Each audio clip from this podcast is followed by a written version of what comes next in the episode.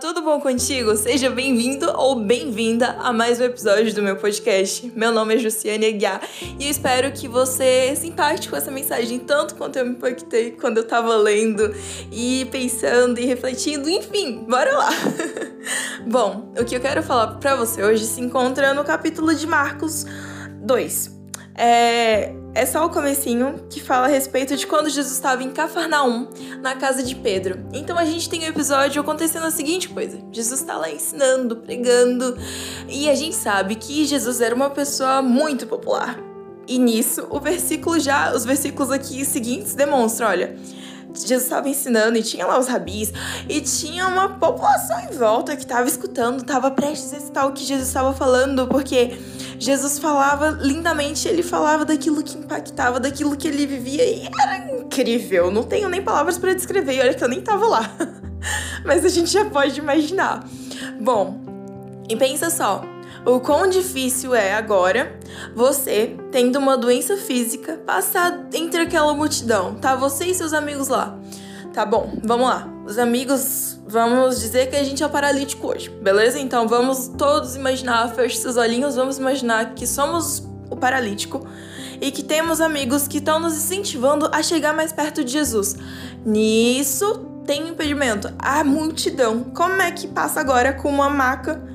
Com a gente dentro de uma maca e os amigos em volta com aquela multidão. Não tem como. Fora que a multidão olha pra gente com aquele olhar: caramba, quem é você? Você acha que você vai passar aqui? Não vai, não. E começa a fazer aquela barreira. Eu imagino que na época foi assim, eu tô trazendo para atualmente, tá bom? Então, eu gosto de atualizar as coisas pro nosso meio para ficar mais fácil de entender. Então, vamos tentar entender hoje. Daí você não consegue passar. Da agora a gente fica sem esperança. A gente, como paralítico, a gente fala: caramba, não vai dar, eu não vou conseguir ver Jesus. Mas aí vem uma ideia: ah, calma, a multidão tá por aqui embaixo, mas não tem ninguém no teto. Bora pro teto. E nisso seus amigos te incentivam. E foi isso que os amigos dele, do paralítico na história, fizeram. Incentivaram é, ele a crer que ele também poderia ser curado por Jesus. E que não importassem os meios, eles iam fazer o impossível e o possível, que tivesse ao alcance deles. E foi isso que eles fizeram. Então pensa só, agora a gente está sendo carregadinho pelos nossos amigos para é, ser curado por Jesus. Nisso, nossos amigos preparam o teto, abre o teto e pá, começa a descer a maca. Descendo a maca, a gente dá de cara com Jesus. E pensa que encontro foi esse. Pensa só, Jesus vendo agora aquele sofredor, aquela pessoa que tinha sofrido a vida inteira e mais do que sofrer com a, com a, com a perda, né, com, com a paralisia que ele tinha. Não, a Bíblia não fala o que, que é ele tinha algo em si, porque a sociedade já o julgava por ele ser paralítico. E antigamente as pessoas olhavam muito para as doenças como: ah, você é assim, você tá assim por causa dos seus pecados. Mas agora você se dá de cara com Jesus e ele fala bem assim para você: Filho, os teus pecados estão perdoados. Caramba, pensa que impacto que não teve na vida daquele paralítico. E nisso, então, os rabis começam a falar, calma, os mais inteligentes, né? Inteligentes entre aspas, porque, né? Enfim. Eles começam a duvidar quem é esse que tá perdoando os pecados e tudo mais. E Jesus vai começar a argumentar. E depois ele cura o paralítico. O paralítico agora não é mais paralítico, ele é uma pessoa normal. E pensa só, é uma pessoa. Uma pessoa normal ele já era, né? Mas ele é uma pessoa assim agora que não é mais paralítica. Ficou confuso isso, mas eu espero que você tenha entendido. Mas enfim, pensa só. Caramba, e nisso eu consigo trazer hoje para a história de cada um, para parte de quão importante é ter amizades que nos levem a Cristo, amizades que nos cheguem mais perto do Pai. Sabe, é... teve uma época da minha vida que eu fiquei muito distante de Deus. E nisso foi um período de um mês para mais. E foi um período que eu senti um grande vazio dentro de mim. Mas eu sou daquele tipo de pessoa que é bem fechada, então quando eu estiver mal, poucas pessoas sabem, algumas notam, mas eu sempre tento dar aquela disfarçada. Mas nesse período tava realmente me sufocando e era um período que eu não conseguia nem ler a Bíblia. Eu ia para a igreja, mas eu não sentia a essência que era Cristo. E durante esse período vendo WhatsApp, abrindo Instagram, tinham lá. Quando eu menos esperava, aparecia um versículo é, falando sobre algo que eu tava passando. Parecia como se Jesus estivesse falando: Filha, volta para casa. Olha, tá vendo esse verso? Eu não me esqueci de você. Eu nunca me esqueci de você. E eu senti aquele conforto. E aquilo foi me tocando durante esse um mês.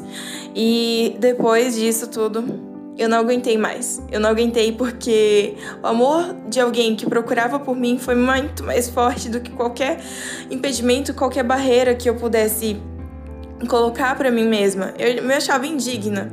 E daí é, tem uma frase da Ellen White que fala: Ninguém caiu tão fundo em é tão mal que não possa encontrar libertação em Cristo. Essa frase me impacta bastante porque eu vi onde eu estava e eu vi que não importava a situação que eu estivesse, não importava o quanto eu tinha pecado, não importava o quanto eu não tinha escutado a voz de Cristo, que agora ele estava do meu lado e que ele iria me escutar mais do que nunca, porque eu precisava clamar. Eu estava sofrendo sozinha, então hoje eu tenho um apelo para você. Se você está sofrendo sozinho, se você está passando por alguma dificuldade, calma. Olha para Jesus, Olha para a cruz. Ninguém é tão mal que Jesus não possa curar, que ele não possa libertar. A cada dia Jesus bate na porta do nosso coração. Mas quem decide se ele vai entrar ou não, aí é uma escolha nossa.